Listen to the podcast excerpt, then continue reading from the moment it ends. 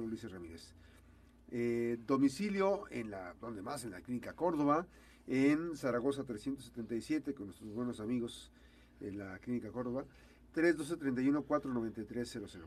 Hablando de corazonadas, hoy corazón y obesidad. Mi querido amigo, ¿cómo estás? Muy bien, mi querido Max. Aquí como Gracias por esta visita. Este, con el gesto tan amable siempre de la amabilidad que me dan de estar los jueves para poder hablar del, de las enfermedades del corazón en aquellos que pacientes que ya están enfermos y modificar su estilo de vida para que la calidad mejore y en aquellos que ya tienen una predisposición pues que puedan detener la enfermedad en la forma más larga posible para que no, no aparezca. Mm, bueno, hoy hablaremos del corazón y la obesidad. Tenemos que tomar en consideración que eh, ingloriosamente, si se puede llamar así o si la palabra está escrita en la Real Academia Española, este, siempre hemos estado punteando en los últimos 20 años por el primer lugar, tanto en la obesidad infantil como en la de adultos. Desgraciadamente es algo que le hemos heredado a los Estados Unidos, principalmente por las diferentes formas de la vida que llevan ellos, eh, sobre todo en la gastronomía que la hemos modificado sustancialmente y hemos perdido la, la práctica del ejercicio prácticamente en todos los aspectos, valga la redundancia. Y la obesidad pues es un causante de no solamente de enfermedades cardiovasculares, múltiples enfermedades, pero donde más se, se ha visto y ha tenido un impacto sumamente alto, pues ha sido en el corazón y todo lo que conlleva este alrededor de él. Y la obesidad, eh, vamos a llamarla así en los adultos, que es lo que me corresponde, y habrá alguna manera también que inviten a algún pediatra endocrinólogo para que les hable de obesidad infantil, porque es un problema sumamente serio y que esto pues prácticamente hace que esta pandemia, porque es otra pandemia que tenemos, no se pueda detener y cada vez sea una bola de nieve más grande. Este es considerada cuando el índice de masa corporal es arriba de 25. Ahí estamos hablando de sobrepeso y de 20 eh, de 30 a 35 es este obesidad grado 1 y obesidad grado 2, obesidad grado 3 que es mórbida y obesidad extrema que es eh, grado 4. ¿Y cómo se saca el índice de masa corporal? Es muy simple, es nada más eh, la estatura al cuadrado dividida entre el peso actual que tiene el paciente y ahí nos va a dar pues prácticamente 25, 26, 30, 35. Y de ahí nos vamos a dar una idea más o menos de cómo andamos. Si andamos arriba de 25 ya sabemos que tenemos este sobrepeso, si andamos por abajo de 23 hay desnutrición o, peso bajo, vamos a llamarlo Ahora bien, ¿por qué es tan importante hablar de esto? Porque al final de cuentas tenemos que tomar en consideración que nosotros los especialistas y los subespecialistas lo que tratamos ya son cuestiones secundarias, eso es una prevención secundaria. Ya nosotros estamos lidiando con la enfermedad y es una enfermedad de más de 20 años que lo que tenemos que hacer principalmente es educar a la gente y modificar sus estilos de vida. Es lo más difícil. Si no lo hicieron cuando estuvieron jóvenes, mucho menos ahora. Es complicado. De, que está muy complicado después de los 50, 60 años, decirle a una persona, por ejemplo, que come queso seco prácticamente todos los días o que de alguna otra forma está acostumbrada que en la mañana toma su café con pan y aparte come torta, azúcar y todo esto. Y sobre todo aquellos que tienen o que tenemos prácticamente actividades durante 18 horas del día y que de alguna u otra forma eh, nos desfasamos en los alimentos y comemos lo que se nos atraviesa en el momento, por decirlo así, pues esto hace que se modifique sustancialmente el peso y esto agrega un excedente a la forma de trabajar el corazón que nos puede provocar principalmente tres cosas muy importantes. La obesidad te va a llevar a que el paciente se pueda infartar, al que el paciente les eh, aparezca hipertensión arterial y a que el paciente por ende también crezca el corazón. Pero no nada más en eso influye el sobrepeso la obesidad, también influyen las articulaciones, pues eso es, cada vez vemos más que hay personas que dicen, no, hay que cambiarle la rodilla, hay que ponerle una prótesis de rodilla o la cadera se desgastó muy tempranamente. ¿Por qué? Pues simple y sencillamente porque el cuerpo tiene una capacidad de sustentar un peso que cuando éste se excede, pues todo lo que conlleva a este equilibrio, pues se desajusta y es, en esto entra prácticamente el, el sistema musculoesquelético en su, una generalidad, de ahí empiezan problemas de insuficiencia venosa, problemas de insuficiencia vascular periférica.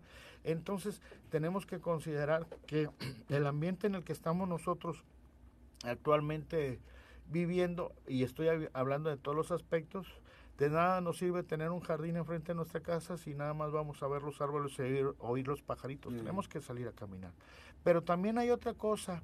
La educación no empieza solamente por los adultos. Si nosotros somos padres de familia y que nuestros hijos están en una edad todavía de la infancia, pues proporcionarles lo mejor que es una salud alimenticia sana. Y esto corresponde a no cumplir ciertas circunstancias como que hay que comer perros, hay que comer pizzas, todo, esto. La mercadotecnia, ¿no? Así es, este, y más que nada porque queremos tenerlos tranquilos y que no nos estén de una u otra forma diciendo cosas de, ¿qué quieres comer? Ah, pues tráete un refresco de cola y... Este. Tráete un panecito Entonces, que tiene chocolate. Hemos visto actualmente que cada vez hay más pacientes hipertensos jóvenes, más pacientes infartados jóvenes y más pacientes con problemas de cardiopatías estructurales como crecimiento del corazón, que le atribuimos a muchos factores, pero nunca pensamos que lo que hemos dicho desde el principio que comenzamos este,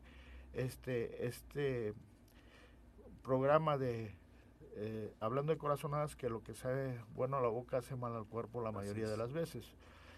Tenemos que tener también una restricción excesivamente eh, controlada de lo que son la sal y el azúcar en casa y sobre todo pues tener lineamientos en relación a la ingesta de agua natural, que es lo que menos estamos haciendo ahorita. Dice, ¿por qué no toma agua? Es que no me gusta, yo prefiero tomar refresco o agua fresca.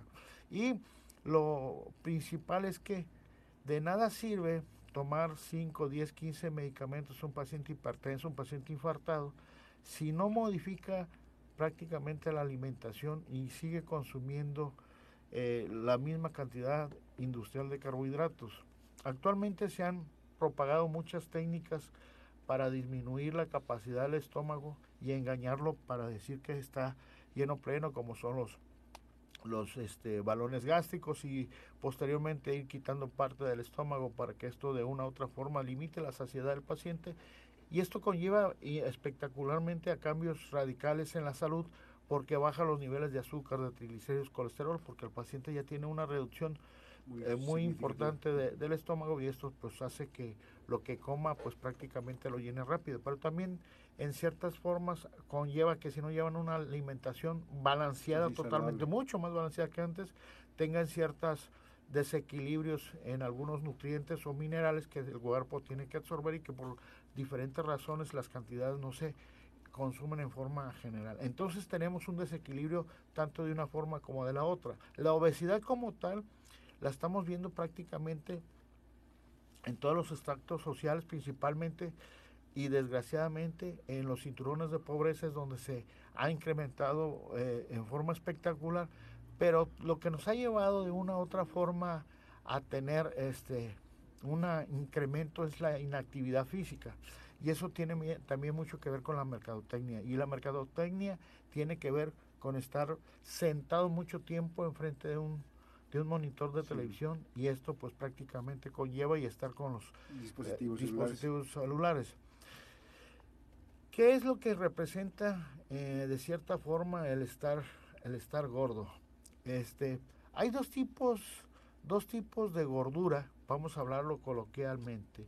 Uno que es el que es eh, la figura de pera, que todo se concentra prácticamente en la cintura y en el estómago, y pues prácticamente los extremos como son las piernas y los brazos están delgados. Este tipo de pacientes tienen más predisposición a hacer enfermedades cardiovasculares, aguas porque al final de cuentas este es un, factor sumamente influyente y sobre todo dramático el que este paciente que tiene obesidad centrípeta, así le llamamos clínicamente, que es la obesidad alrededor del estómago, tenga sobre todo indicios o prácticamente hígado graso que nos puede decir que tiene además una alteración agregada y sobre todo el síndrome metabólico que incluye la obesidad, aumento de los triglicéridos, colesterol, hipertensión e intolerancia o este restricción a la insulina, Y esto pues es prácticamente un preámbulo para que este paciente en los próximos cinco años presente alguna de las enfermedades que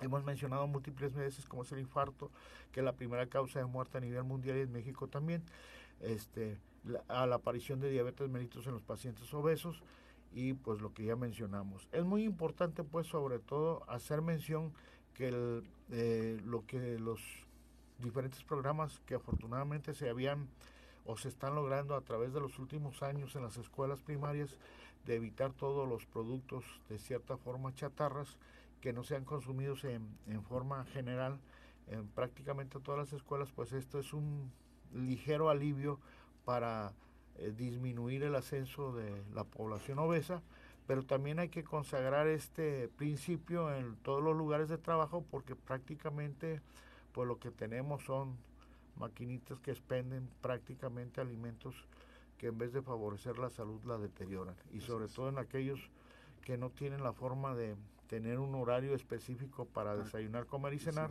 pues prácticamente lo que puedan agarrar es lo que comen.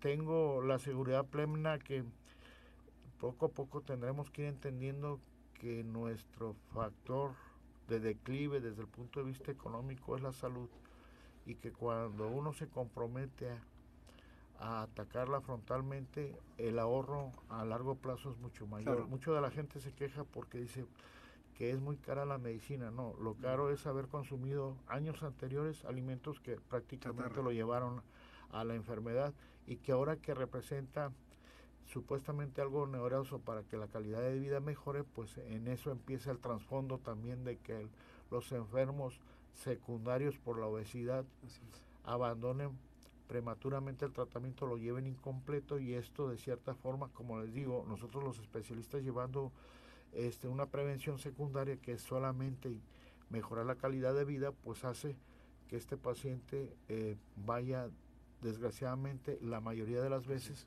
deteriorándose cada vez más y llega a extremos que pues prácticamente es un es una enfermedad eh, devastadora cualquiera que se presente en sus estadios finales y lleva a la muerte del paciente. Entonces es muy importante tener en consideración tres factores para la obesidad. Uno, hacer ejercicio diariamente, tienen que ser 30 minutos. Habitualmente lo que, lo que los eh, expertos dicen es que hay que eh, caminar cinco veces a la semana. Yo consideraría que todos los días comemos, todos los días tomamos agua, entonces a los siete días hay que caminar, hacer un espacio. Para todo debemos de tener este un tiempo.